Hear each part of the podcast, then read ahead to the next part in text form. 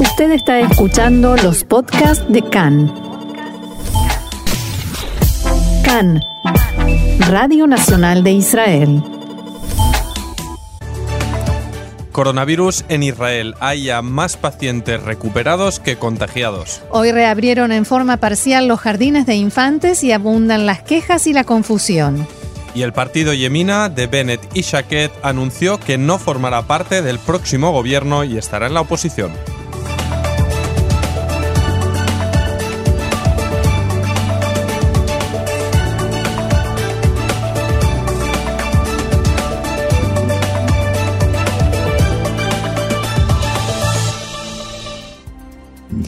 Vamos al desarrollo de la información, pero antes quiero decir algo. Yo pensaba que me olvidé, que me olvidé de decir en la presentación. Ah. ¿Qué día es hoy? Domingo 10 de mayo, 16 del ah, mes de Iyar. Y ahora sí, claro, buen día Roxana. Eh, ahora sí vamos a la información que comienza por supuesto con coronavirus. Esta mañana la cifra de fallecidos por el coronavirus en Israel ascendió a 248 personas. En total hay actualmente 4.826 enfermos en el país y el total de recuperados del contagio es ya de 11.380. En los últimos dos días, la cifra de recuperados supera a la de contagiados testeados. 74 se encuentran en estado de gravedad y 65 de ellos conectados a respiradores artificiales. Y como avanzamos también en titulares, gran parte de las guarderías y jardines de infancia retomaron la actividad esta mañana aunque con condicionantes. En total, cerca de medio millón de niños y niñas acudirán mayoritariamente tres días por semana a los centros educativos. Unos 700 jardines de infancia supervisados no abrieron sus puertas esta mañana, ya que según protestan el Ministerio de Finanzas no les compensó por las pérdidas generadas por, los, por el cierre de dos meses. El mismo problema afrontan también Mishpachtonim y guarderías. Y el director del Ministerio de Educación, Shmuel Abuab, dijo esta mañana que se está preparando para la próxima semana el retorno de los alumnos de cuarto a sexto grado de primaria. Abuab dijo que, dada la reducción en los índices de mortalidad, se podrá incrementar la presencia de estudiantes en jardines de infancia y colegios. No obstante, desde el Ministerio se da prioridad a retornar a los alumnos de edades más tempranas y si no se puede aumentar la presencia de alumnos, es posible que los grados cuarto hasta sexto continúen estudiando a distancia. Abu Ab destacó que Israel fue de los primeros países en cerrar el sistema educativo y es de los primeros en reabrirlo. Y respecto a la festividad judía de Akba Omer, que empezará mañana lunes al atardecer, se anunció que en la tradicional peregrinación que se hace al Monte Merom, en el Galil, habrá tres encendidos de las tradicionales hogueras, donde participarán un máximo de 50 personas en cada una, entre, y entre ellos habrá ministros y parlamentarios de la Knesset. La policía permitirá el viaje y el acceso al lugar de los participantes autorizados previa coordinación. También podrán entrar en la tumba del rabino Shimon Bar Yochai, pero también con previa coordinación. Para el resto estará cerrada. Normalmente cada año acuden ahí decenas de miles de... se, tapona todo el Galil de... Sí, la gente llega unos días antes incluso. E, es, es algo muy impactante, muy imponente. Najon. Y la zona pues estará custodiada por 2.500 agentes de policía que asegurarán efectivamente el cumplimiento de las restricciones y evitar estas posibles aglomeraciones.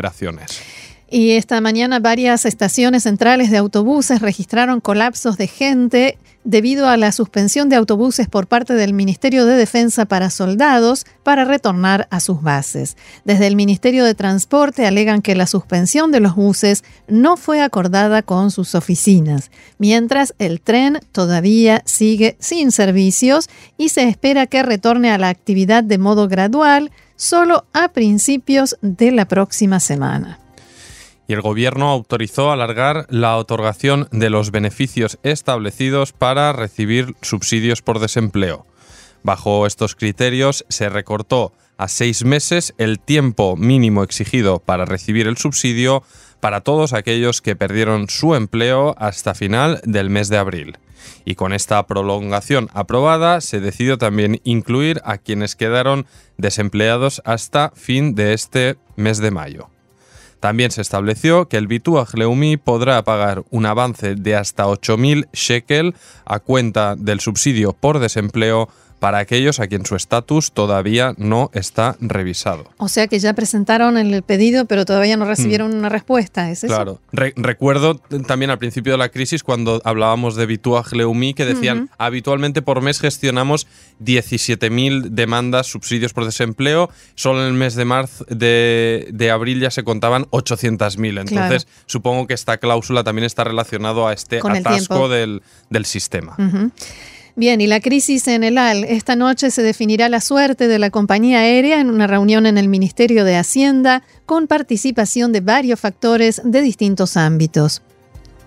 En este debate se tratará incluso la posibilidad de cerrar la empresa o de rehabilitarla mediante préstamos bancarios por valor de 400 millones de dólares con garantías estatales. El Consejo de Trabajadores de El AL decidió ayer comenzar una serie de protestas contra los funcionarios del Ministerio de Hacienda. Y vamos ya a política. La noticia del día es que el partido Yamina de Naftali Bennett y Ayelet Shaked decidió finalmente que no se incorporará al nuevo gobierno y pasará a formar parte de la oposición. Así lo anunciaron en un comunicado este mediodía en el que explican que los líderes del partido tomaron la decisión después de reiterados intentos de negociar con el Likud y que el primer ministro Netanyahu eligió desmantelar el bloque de derecha y la alianza con Yemina. El ministro Bezalel Smotrich dijo que el gobierno que se está formando se ve como un gobierno de izquierda en todos los rubros y que la discusión no es sobre ministerios, sino por la posibilidad de tener una influencia real. De todos modos, Smutrich no descartó la posibilidad de que se encuentre una solución si Netanyahu decide tratar a Yemina como un aliado importante. A, todo esto, desde el Likud respondieron en otro comunicado que decía, si Yemina hubiese recibido un ministerio más, entonces para ellos este sí sería un gobierno de derecha. Este es el primer gobierno en la historia de Israel que aplicará la soberanía israelí en Judea y Samaria y es lamentable que Yemina no sea parte de esto, solo por conflictos internos sobre el reparto de los ministerios. Claro, porque lo que dicen en el Likud es que el conflicto no fue entre el Likud y el partido Yemina, sino dentro de Yemina entre eh, Bezalel Smotrich, el rabino Rafi Pérez, eh, Ayelet Shaked y Naftali Bennett, que no pudieron ponerse de acuerdo quién asumiría los ministerios que el Likud les había ofrecido. Bueno, porque también está bueno recordar que Yemina no es un partido en sí, sino también es una coalición de, facciones, por tanto Smotrich o Bennett pertenecen a, las corrientes diferentes dentro de la coalición del sionismo religioso. En el Likud expresaron la esperanza de que en Yemina cambien de idea y entren en, abro comillas, el gobierno que liderará un proceso crucial en la historia del sionismo. Fuentes de Yemina dijeron esta mañana que el Likud les ofreció estar al frente de la comisión de la Knesset de consultas del público y que el ofrecimiento fue rechazado en forma educada y diplomática.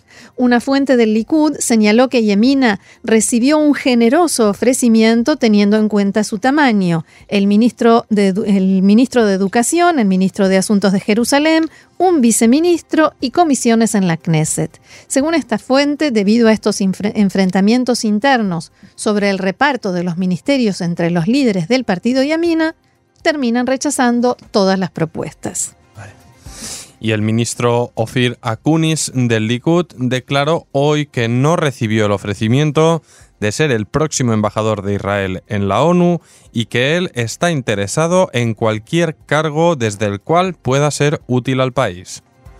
Según manifestó Akunis en, declaraciones a Cannes, la asignación de los ministerios no es un tema que se debata a nivel público y el primer ministro Netanyahu tiene su propio criterio y sus consideraciones. Respecto a lo que a primera hora de hoy se veía como la posibilidad de que Yamina se incorporara al gobierno, Akunis dijo que lamentaría mucho si eso no sucediera y el partido quedará fuera. Ofir, Akunis recalcó que el Ministerio de Educación siempre estuvo reservado al sionismo religioso. A Yamina se le ofrecieron otros ministerios, como así también estar al frente de la comisión de la Knesset. Dijo, el Likud tiene 36 escaños y el partido Yamina 6. Yamina debe incorporarse al gobierno con los respetables ministerios que les ofrecimos.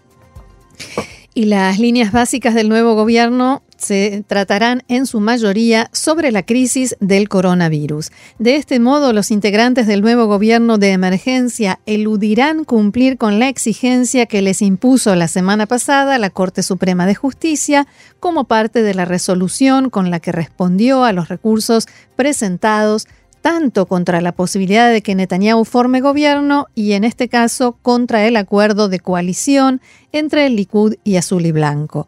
En el acuerdo original entre estos dos partidos se establecía que no hay necesidad de redactar las líneas básicas de este Ejecutivo debido a que en los primeros seis meses se definirá como un gobierno de emergencia que se ocupará únicamente del coronavirus. Fuentes involucradas en la preparación del documento con las líneas básicas dijeron a Khan que, si bien técnicamente cumplieron con la exigencia de la Corte, en realidad no expresaron ninguna postura clara respecto de ningún otro tema y de ese modo evitaron entrar en temas conflictivos como el sistema judicial, religión y Estado y los asentamientos en Judea y Samaria. Y a propósito de la Corte Suprema y la coalición, a pesar de la crítica que expresaron los jueces hace unos días, el Partido Azul y Blanco volvió a plantear este fin de semana su exigencia de que se promulgue la conocida como Ley Noruega con omisión, que permita a los ministros renunciar a las bancadas en el Parlamento y que quien entre en la Knesset sea un representante del partido Hosen Le Israel, omitiendo así a los de Yeshatit y Telem. O sea, el partido de Gantz y no los partidos de Lapid y eh, de Buggy Alon. Que no se cuele ahora algún indeseado ¿no? en la lista. claro. Fuentes de Azul y Blanco dijeron que están seguros de que lograrán dar explicaciones convincentes a la Corte Suprema para que no intervenga. Al mismo tiempo aseguraron, si la Corte interviene, respetaremos su decisión. El 24 de mayo próximo comienza el juicio al primer ministro Benjamin Netanyahu, acusado en tres causas por los delitos de soborno, fraude y abuso de confianza. CAN, la Corporación de Radiodifusión de Israel y el diario Globes presentaron un pedido al tribunal donde se llevará a cabo el juicio para que se transmita la sesión tal como hizo la Corte Suprema la semana pasada. En el pedido presentado ante el Juzgado de Distrito de Jerusalén, los medios de comunicación plantean la necesidad de que el público pueda tener una idea completa de lo que sucede en la audiencia. Entre otras cosas, citaron dichos de la presidenta de la Corte Suprema, Esther Hayut, que dijo que la transmisión de las audiencias pone la tecnología al servicio del principio de publicidad de los juicios y que la transmisión en vivo tiene aún más importancia en tiempos de coronavirus debido a las limitaciones existentes que no permiten las aglomeraciones. Sí, es que continúan las protestas en distintas ciudades palestinas contra los bancos porque en las últimas semanas cerraron cuentas pertenecientes a presos de seguridad que se encuentran arrestados en Israel. Esta noche fue tiroteado el frente de un banco en la localidad de Jenin. También en el campamento de refugiados de Balata, en Nablus, y en Kabatía y otras áreas de Jenin hubo protestas contra los bancos. Y todo ello a pesar de que el primer ministro palestino, Muhammad al-Shtaiye, anunció este fin de semana que los bancos no congelarán las cuentas de los presos de seguridad y se conformará una comisión que encuentre una solución al problema. Estas protestas se producen debido a una orden emitida por las autoridades israelíes en virtud de la cual se permitirá imponer sanciones a los bancos en los cuales hay cuentas pertenecientes a presos palestinos de seguridad y presos liberados de Israel, una razón por la cual los bancos habían comenzado a evaluar la posibilidad de congelar o incluso cerrar dichas cuentas que les generaban estas consecuencias. Bien, y esta semana tenemos visitas, todo parece indicar. El secretario de Estado norteamericano, Mike Pompeo, realizará una visita relámpago a Israel la semana próxima, durante la cual se reunirá con Benjamin Netanyahu y Benny Gantz. Después que el secretario de Estado comentara la semana pasada su intención de venir a Israel, su oficina anunció oficialmente este fin de semana que llegará el miércoles, el día para el cual está prevista la asunción y del nuevo gobierno. Se trata del primer viaje de Pompeo fuera de Estados Unidos desde el brote de coronavirus y al parecer se limitará a visitar Israel y no irá a ningún otro país de la región. Tampoco tiene prevista una visita a la autoridad palestina, que de todos modos hace un tiempo estableció un boicot a cualquier tipo de diálogo con la administración Trump. En el anuncio oficial del Departamento de Estado se detalla que los temas que tratará con Netanyahu y Gantz están relacionados con la crisis del coronavirus y las formas de enfrentarla, como así también cuestiones de seguridad y la presencia de Irán en la región.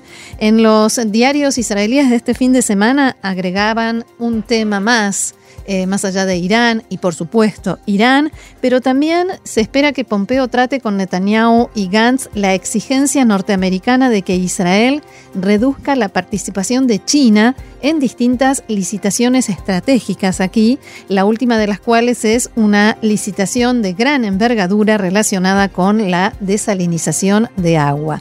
El gobierno de Trump está inmerso en un fuerte enfrentamiento con China, entre otras cosas por la crisis del coronavirus.